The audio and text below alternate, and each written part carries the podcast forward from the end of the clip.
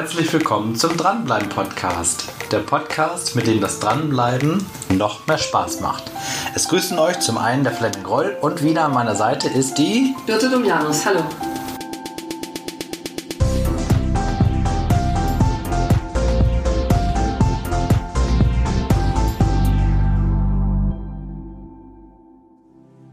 Hallo Birte. Herzlich willkommen.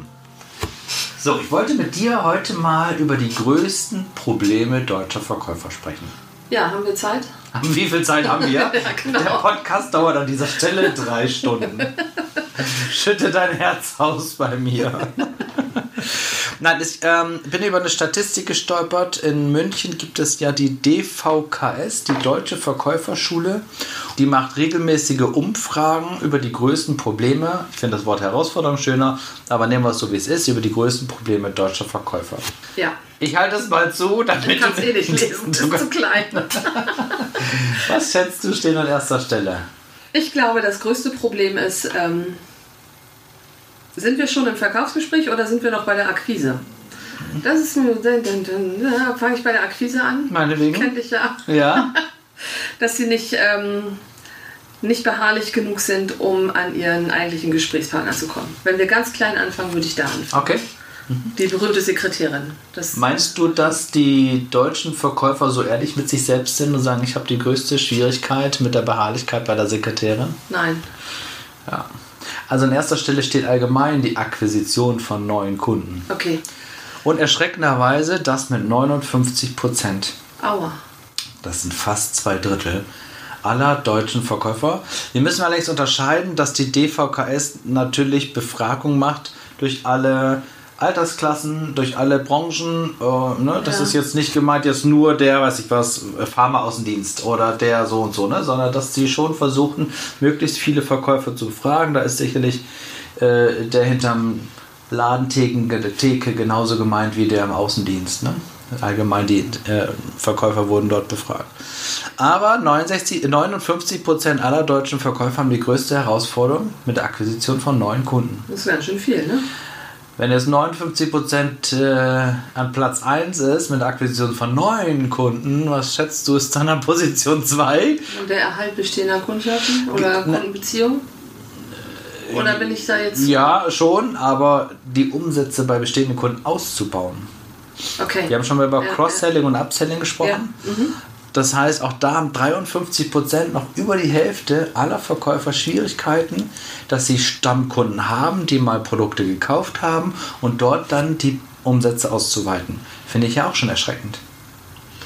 Ja, ist nicht viel, ne? Ja. Und an Position 3, was meinst du da? Ich glaube, ich gehe in falschen Schritten vor. ich, äh, Position 3. Umsatz ausweiten, Akquise. Beschwerdemanagement. Die Aua, Verbesserung ja. des Beschwerdemanagements. Ja. Was meinst du ist denn wohl Beschwerdemanagement? Kannst du dir was über vorstellen? Beschwerdemanagement. Ich glaube, mit den Einwänden oder mit den Beschwerden der Kunden ähm, umzugehen, der Ja. Bestandskunden. Ja. Nehmen wir mal wie das klassische, ich bin ja deutschlandweit so viel auch in Hotels unterwegs. Und da stelle ich das immer wieder fest, sind die Mitarbeiter geschult oder nicht? Es kann ja auch mal sein, dass mit dem Zimmer was nicht stimmte, dass was nicht passte, was ich was WLAN funktionierte gar nicht oder die Heizung funktionierte gar nicht oder so etwas. Wie reagieren jetzt die Verkäufer sind es nicht, aber die äh, Damen und Herren hinter dem Tresen, wie reagieren die jetzt darauf? Was glaubst du, wo ist die große Chance beim Beschwerdemanagement? Ich glaube, mit der richtigen Reaktion auf Kundenbeschwerden ähm, kann man ähm, die weitere Zusammenarbeit festigen. Also mich beeindruckt letztendlich dann ähm, natürlich ein Verkäufer, wenn er erfolgreich ähm, die Kundenbeziehung aufbaut, aber wenn ich merke, dass wenn es drauf ankommt und was nicht rund läuft, wenn da die Reaktion gut ist, dann ähm, hat er mich endgültig überzeugt. Hast du dich auch schon mal irgendwo beschwert? Bei Oh ja, ständig. Ständig. Nee, natürlich habe ich mich schon beschwert. Ne? Also es geht von Reklamation über Unzufriedenheit bei Dienstleistungen, ähm, Ja. also solche Dinge. Ne? Was Das, willst du äh, dem Verkäufer damit sagen, wenn du dich mal irgendwo beschwerst? Hast du ein Beispiel für uns, du eins mal rausgreifen aus deiner Praxis, wo du mal als Kunde aufgetreten bist und du dich beschwert hast? Ja, ich habe jetzt jüngst ähm, mich beschwert, äh, weil ich äh, eine Reparatur bei einer fast neuen, ganz teuren Nähmaschine habe. Ich habe tatsächlich überlegt, weil ich ähm, nach, den, nach den Kriterien dort, ähm, das Gerät ist noch nicht besonders alt, eigentlich Gelegenheit gehabt hätte, das, den ganzen Kaufvertrag rückgängig zu machen. Weil aber mit meiner Beschwerde so gut umgegangen wird mhm. und ähm, ich da ganz viel Entgegenkommen erfahren habe, werde ich das nicht machen. Mhm. Also werde ich sicherlich dieser, diesem Hersteller treu bleiben. Mhm. Und ähm, das ist ausschlaggebend gewesen, dass ich eben mich da, erstmal hatte ich einen Ansprechpartner, fand ich ganz wichtig. Ja. Ich hatte keine äh, ne, automatische Telefonstimme, sondern ich hatte jemanden, den ich ansprechen Hier konnte. Hier sehr heran aus Indien. Genau. genau. sonst wo. Genau. Also ich habe eine E-Mail geschrieben und habe sofort eine Ansprechpartnerin bekommen mit ihrer Durchwahl. Ähm, die mhm. konnte ich anrufen, die hat auch zurückgerufen und ähm, hat mich an die betreffenden Stellen durchgestellt und kam immer wieder selber zurück in die Leitung. Ich habe zwischendurch mit einem Techniker gesprochen, mhm. mit dem Versanddienst und so weiter. Mhm. Und ähm, das war also eine Person, mit der ich telefoniert habe, nach einer E-Mail, die für meinen Fall zuständig war und das bis zum Ende abgewickelt hat. Und das finde ich sehr, sehr überzeugend. Ist ja toll. Ähm, das ist genau Beschwerdemanagement, dass, mhm. dass die dich dort gut betreut hat und du dadurch deine Meinung geändert hast. Ja. Was meinst du, warum ist das jetzt an Position 3? Immerhin mit 40% Beschwerdemanagement. Wo haben die meisten Verkäufer oder welche Herausforderungen haben die Verkäufer im Beschwerdemanagement? Ich glaube, einmal ist das die Struktur im Unternehmen, dass es natürlich schwierig ist. Ne? Die Strukturen ja. müssen gegeben sein, dass ich einer Beschwerde von einem Kunden auch gerecht werden kann. Das ist sicherlich das eine. Und das andere, glaube ich, dass viele Verkäufer, wenn man mal ehrlich ist, ähm, aus Verkaufen fixiert sind und nicht auf die später eingehende Beschwerde. Also wenn ich was mhm, verkaufe, dann mhm. denke ich tatsächlich nur an diesen Prozess des Verkaufens, mhm. an die Kommunikation mit dem Kunden und wenn der Verkauf abgeschlossen ist. Ist mir der Kunde egal? Nein, das nicht. Ich bleibe ja dran. Mhm. Du bleibst Aber, dran? Ja, selbstverständlich. Fantastisch. Wo du das so gelernt hast. Den Dranbleiber. Ähm, nee, und äh, dann bin ich aber ja erstmal, gehe ich ja guter Dinge aus diesem Kundenkontakt heraus und rechne nicht, dass der nächste Kontakt eine Beschwerde ist. Das äh, natürlich mhm. auch eine ganze Menge, ähm, ja, das bringt eine große Herausforderung mit sich, weil ich dann ja nochmal viele Einwände behandeln muss des mhm. Kunden und äh, viele Nachfragen. Mensch, Frau Domianus, Sie haben mir das anders verkauft. Ne? Ähm, Genau, ich glaube nämlich auch, dass da der Knackpunkt ist, dass viele Verkäufer das persönlich nehmen. Ja, das ist mit Scham behaftet so. Dass sie das ne? nicht auf der Sachebene ja. nehmen, dass ja. jetzt da ein technisches Ding kaputt ist, wie bei einer Nähmaschine sondern dass sie sagen, äh, die kritisiert jetzt mich und die äh, unterstellt mir, ich habe ihr was Falsches angedreht oder so etwas. Und das ist die große Schwierigkeit, was die, warum die äh, meisten Verkäufer damit Schwierigkeiten haben, dass sie das persönlich nehmen, wenn jemand einen beschwert. Was sagt denn aber der Kunde? Also was, was hättest du gemacht, wenn die Dame von dieser Nähmaschinenfirma nicht so gut reagiert hätte, sondern die hätten gesagt, ja, können wir nichts dafür, äh, schicken Sie es ein, wir melden uns in drei Jahren oder sowas. Ähm, dann hätte ich wahrscheinlich ähm, wiederum auf dieser Online-Plattform dieses Herstellers äh, meine, ähm, das Formular genutzt, um meinen Vertrag rückgängig zu machen. Mhm. Okay. Und hätte das ausgedruckt und hätte das kommentarlos zurückgeschickt und auf meine Erstattung gewartet. Also, Fazit ist, das ist zumindest meine Erkenntnis oder das ist auch meine Interpretation, wenn du dich bei mir beschwerst, gibst du mir noch eine Chance. Ja, auf jeden Fall. Und du sagst mir nichts anderes als, hilf mir, hilf mir, ich liebe dich ja noch, aber hilf mir hier mal. Ja, genau.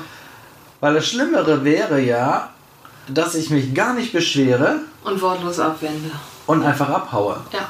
Und das sehen viele Verkäufer nicht. Die Chance im Beschwerdemanagement, dass der Kunde sagt, ich brauche hier mal deine Hilfe, ich brauche mal deine Unterstützung es ist ja noch alles okay, weil im Endeffekt gibt der Kunde mir ja eine Chance, dass er sich bei mir beschwert. Ja, und es wieder richtig zu machen ne? und es genau. ähm, zu korrigieren. Schlimmer wäre, er meldet sich gar nicht bei mir und wandert gleich ab und kauft das nächste Mal ganz woanders. Ja, das wäre die schlimmere, schlimmere Alternative, das, zu, das auch als Chance zu sehen. Okay, das ist Position 3. Machen wir weiter bei den Problemen deutscher Verkäufer. Die Position 4 ist die Preisunterbietung. Ja, das ist bitter, ne? Ja, irgendeinen billigeren gibt es immer. Ja? ja. Ich sage auch gerne, ja, woher weißt du, dass das jetzt der billigere war? Vielleicht hast du nur noch nicht lange genug gesucht. Das eine ist ja auch, ähm, es gibt immer einen billigeren, aber ich muss ja als Verkäufer muss mir bewusst sein, was meine Exklusivleistung ist. Mhm. Vielleicht ähm, äh, bin ich ein Stück weit, ein Stückchen weit teurer, ähm, kann das aber sicherlich rechtfertigen mit ja, persönlichem Kontakt oder Präsenz oder, oder ja, mit meinem, ja doch im Wesentlichen mit meinem Kontakt zum Kunden. Ja. Ne? Natürlich kann ich das günstiger haben, aber wir kennen das, glaube ich, alle, wenn man. Es ist ja immer noch was anderes. Wir hatten dieses Thema, glaube ich, auch schon mal, ob ich äh, vor Ort einkaufe. Ja. Oder ob ich das online mache. Ja. So, ne? Natürlich ist das online häufig günstiger. Ja.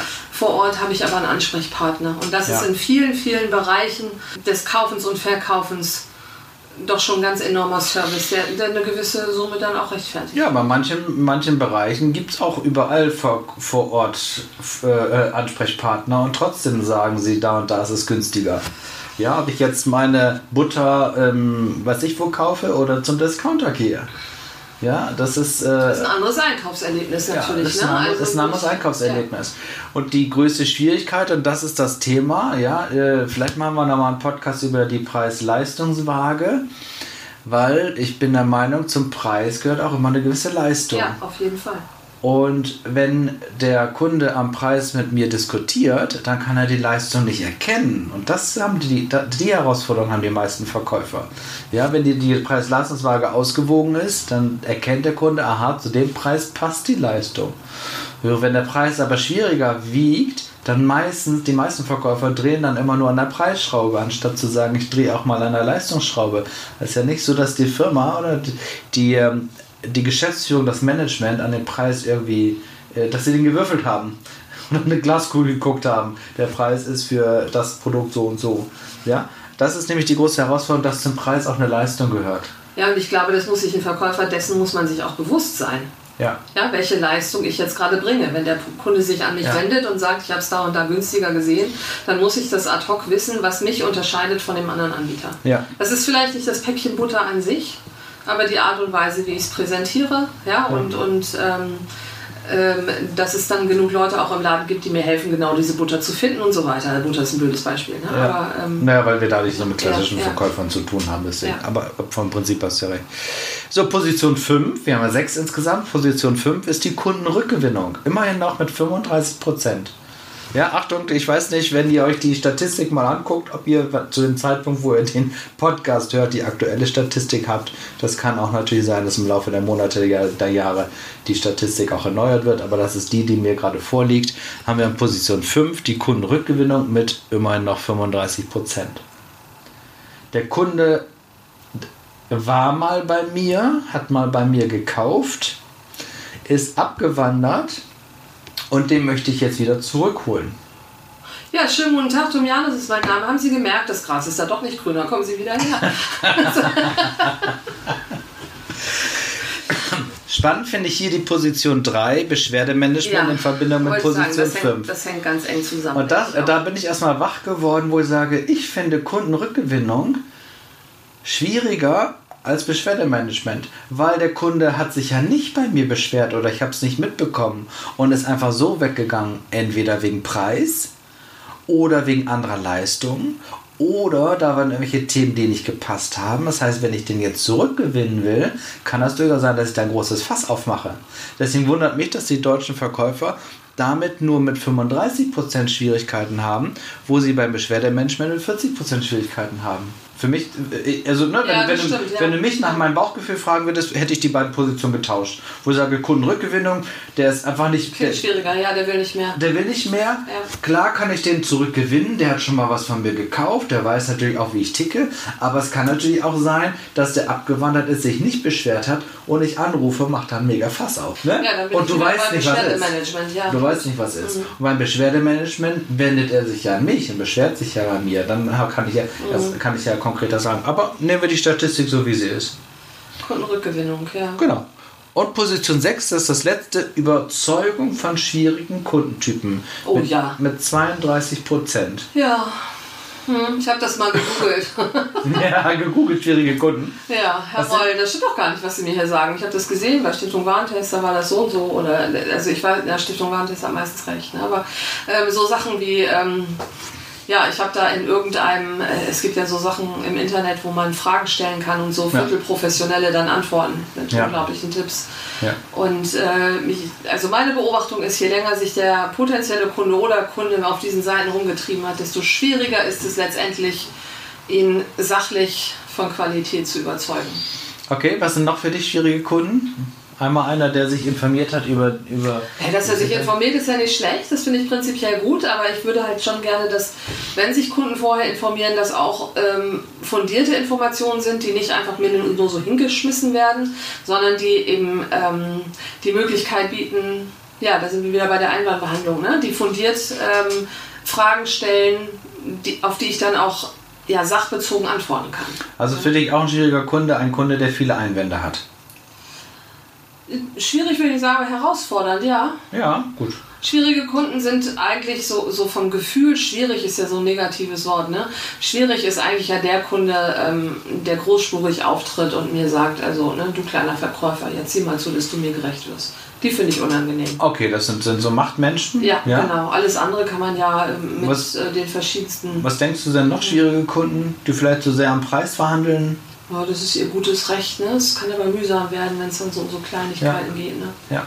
So detailverliebte Kunden. Also wenn es wirklich dann nachher um, um, um minimale Beträge geht und, und. Aber auch detailverliebt in, in, der, in der Produkt- und Dienstleistungsbeschreibung?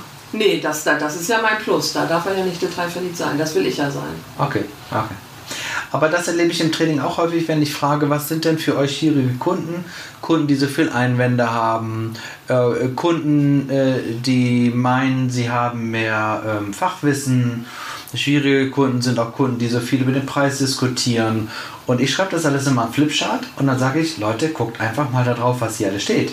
Ja. Mit wem haben die Themen der schwierigen Kunden auch was zu tun? Ja, mit uns, ne? Wenn der Kunde so viele Einwände hat, kann das sein, dass meine Einwandbehandlung nicht gut ist? Ja, wir müssen halt vorbereitet sein. Wenn der Kunde so viel am Preis diskutiert, ich meine, das ist ein gutes Recht, das ist sein Geld, was er mir auf den Tisch ja, ja. legen soll. Das ist ein gutes Recht, dass er mir einen Preis diskutiert. Ist die Frage, wie stabil bin ich in der Preisverhandlung? Ne, ich, muss mir, ich muss schon wissen, was ich als Verkäufer den Kunden zu bieten habe und was mein Produkt oder meine Dienstleistung ihm verspricht. Wenn ich, technische, ja. wenn ich technische Produkte verkaufe und der Kunde ist total technisch affin und stellt so viele Fragen, kann es sein, dass meine Fachkompetenz nicht ausreicht? Ja? Das sind alles Letztendlich müssen wir aber auch sagen, der unangenehmste Kunde ist der, der uns persönlich unsympathisch ist. Das wäre nochmal ein ganz eigenes Thema. Wann ist denn dir ein Kunde sympathisch? Das ist so eine Typsache, ne? Einfach so Leute, die unsympathisch sind. Okay. Kennst du es nicht? Doch. Doch. Das sind die schwierigsten. ja, dann machen wir nochmal noch, ja. noch einen Podcast über die vier Stufen der Sympathie. Können ja, wir auch genau. machen. Finde ich gut. Das, das machen wir mal. Ja. Das, ähm, also da, und, und was letztendlich ja tatsächlich ähm, jeder Verkäufer für sich als sympathisch oder unsympathisch empfindet, das hängt sicherlich in der Situation äh, mit, der, mit den Einwänden, mit der Kritik, mit der Kritik und so weiter mhm. zusammen. Das denke ich schon. Aber ähm, nochmal erschwert wird das, wenn man wirklich so einen Anti-Menschen vor sich hat. Mhm. Ich habe festgestellt, bei den schwierigen Kunden, die Themen, die ich mit den schwierigen Kunden habe, haben immer was mit mir zu tun. Das heißt, immer da kann es durchaus sein, dass ich da verkäuferisch, fachlich noch nicht äh, auf der Spur bin. Das ist, ist einmal der, äh, der Punkt. Und zum Zweiten, was ist denn dann, wenn du den schwierigen Kunden doch geknackt hast? Ja, dann muss ich ähm, seinen hohen Ansprüchen weiterhin gerecht werden. Ne? Ich habe die Erfahrung gemacht, der schwierige Kunde ist der teure Kunde. Ja, ja, der du testet, hast ihn erstmal überzeugt. Ne? Aber ich habe festgestellt, der testet dich ja nur. Ja. Der testet dich, ob du es wert bist, dass er deine, seine Millionen bei dir auf den Schreibtisch legt und nicht beim Kollegen auf, nebenan. Das stimmt. Das ja. ist nur ein Test. Und ich finde, das ist ein gutes Recht, weil er viel Geld bei mir ausgeben soll. Und ich sage einfach, draußen sind so viele andere schlechtere Verkäufer, die werden sich an meinem schwierigen Kunden auch die Zähne ausbeißen. Ich Selbstverständlich. Ich habe es allerdings geschafft und habe ihn zum, zu meinem Kunden gemacht. Ich habe ganz viele Kunden, die am Anfang lief es ganz schwierig, arbeite ich seit sieben Jahren schon zusammen, den treuesten Kunden überhaupt. Weil sie natürlich wissen, dass sie die schwierigen Kunden sind, die sind anspruchsvoll. Ich weiß aber, ich werde den Ansprüchen gerecht. Und mittlerweile sind es die treuesten Kunden überhaupt. Ja, das ist bemerkenswert. Das, das zum Thema schwierige Kunden. Ja gucken wir uns nochmal die sechs Punkte an und zieh nochmal dein Fazit. Ich lese dir nochmal vor und sag mir mal eben dein, dein Fazit, was, was, was das für dich als Verkäuferin mit dir zu tun hat. Punkt 1, Akquisition von neuen Kunden. Punkt 2, Umsätze bei bestehenden Kunden ausbauen. Dann Verbesserung des Beschwerdemanagements. Die Preisfrage, also Preisunterbietung, dann die Kunden zurückgewinnen und das letzte ist Überzeugung von schwierigen Kundentypen. Wenn du diese sechs Punkte hörst, was macht das mit dir als Verkäuferin? Muss meinen Werkzeugkoffer packen und üben. Ja, ich, sage, ich sage auch das gerne. Das sind lauter Sachen, die mit mir zu tun haben, meiner Kompetenz. Aber wann haben die mit dir zu tun? Ja, im direkten Kundenkontakt. Den ganzen Tag. Ja. Wie kann es sein, dass es eine Statistik gibt über die größten Probleme deutscher Verkäufer? Wenn das, was hier an der Tafel steht oder hier auf dem, auf dem äh, Bildschirm, dass das das Tagesgeschäft ist. Ja, es sieht so aus, als wenn es ganz viele unglückliche deutsche Verkäufer gibt. Und ich sehe auch, dort steht nicht, wie das, was du eingangs gesagt hast, ich muss an meiner Hartnäckigkeit arbeiten. Es hat meistens nichts mit mir zu tun, sondern alle Punkte, die wir aufgeführt haben, immer mit den anderen zu tun. Das ist der schwierige Kunde. Das sind der neue Kunde, der Ja, das ist aber ja die falsche Haltung, ne? Genau. Das heißt, die, die, ganzen, die ganzen Punkte, die wir heute hier aufgetragen haben, haben meistens nichts mit mir zu tun. Keiner sagt, ich habe Schwierigkeiten bei der Routenplanung oder ich habe große Herausforderungen bei äh, dem Zeitmanagement. Ja, dann hat es was mit mir zu tun sondern das sind alles Punkte, Beschwerdemenschen. Das ist der Kunde, der sich beschwert. Das ist der Kunde, der so viel Preise verhandelt. Das ist der Kunde, den ich zurückgewinnen muss. Das lenkt alles von dir ab. Naja, das sind alles Dinge, die meine Anstrengung als Verkäufer fordern. Ja. Und ähm, das ist dann vielleicht, äh, sind wir dann mehr bei dem Fokus äh, Probleme deutscher Verkäufer. Das ist vielleicht auch die Bereitschaft, sich anzustrengen. Kann ich nicht beurteilen, weil ich ja nun hier lebe. Aber ähm, ich glaube, dass das vielleicht auch ein bisschen die Haltung dazu gehört. Ne? Ich biete ein Produkt an, ich bin genau. selber davon begeistert und jetzt übernimm das mal. Dass man da tatsächlich genau. auch ähm, äh, mit Kritik und Gegenwind rechnen muss und sich da auch gegenstemmen muss, um letztendlich dann auch äh, ein, ein Kundenverkäuferverhältnis aufbauen zu können. Deswegen, ich glaube, die Basis des erfolgreichen Verkaufs ist für mich erstmal die Selbstreflexion. Auf jeden Fall. Und das sehe ich hier nicht bei schwierigen Kunden ist es der schwierige Kunde. Da steht ja zum Beispiel nicht, ich habe Schwierigkeiten mit Einwänden, sondern das ist der schwierige Kunde, der so viele Einwände hat. Es ist immer schön rübergeschoben. Das ist so meine Erkenntnis aus ja, dem. Ja, das stimmt, ja. Und ja. Äh, das erlebe ich im Training tagtäglich. Dann schreibst du das auf, was sind schwierige Kunden und dann ist es immer der andere. Naja, aber jetzt überleg dir mal, die saßen jetzt da an dieser, äh, ne, ähm, eine große Gruppe, die da jetzt gerade gelernt hat zu verkaufen und haben sich untereinander ausgetauscht und haben vielleicht einfach auch mal auf hohem Niveau geklagt. Ist ja auch ihr gutes Recht. Ist ihr gutes Recht. Ob sie da jetzt eine Statistik draus machen, die sie unbedingt veröffentlichen müssen. Ja, ja. Ob das so sehr schmückt, ist eine andere Frage. Aber, aber, das sollte für mich die Erkenntnis sein, aus diesem ja, Podcast zu gucken. Erstmal bei dir selbst. Ja. Ja, das ist ja schon ganz toll. Wenn du immer wieder Schwierigkeiten hast mit den Kunden und der so stark am Preis verhandelt, kann das vielleicht auch mal was mit mir zu tun haben. Das ist vorstellbar, ja, durchaus. Ja? Oder wenn Beschwerdemanagement besonders schwer fällt, wenn Kunden immer anrufen und sagen, ich habe immer die Nörgler dran, die Claudia von nebenan nicht, kann das vielleicht sein, dass ich mit Nörgeln Kunden Herausforderungen ja. habe. Ja. Das heißt, schau auch mal bei dir. Üben. Üben, schau mal bei dir. Üben, üben. In diesem Sinne, wir wünschen euch viel Erfolg, weniger schwierige Kunden und nicht so viele Probleme mit euren Kunden. Also in diesem Sinne, alles Gute euch. Einen schönen Tag. Tschüss. Tschüss. Erst einmal möchte ich ein herzliches Dankeschön sagen, dass du dir diesen Podcast angehört hast. Und als Verkäufer und als künftiger Dranbleiber empfehle ich natürlich, diese Serie zu abonnieren. Weil nur wenn du regelmäßigen Content bekommst, dich im Verkauf weiterbildest und auch neue Informationen bekommst, um besser zu werden, wirst du zum klassischen Dranbleiber.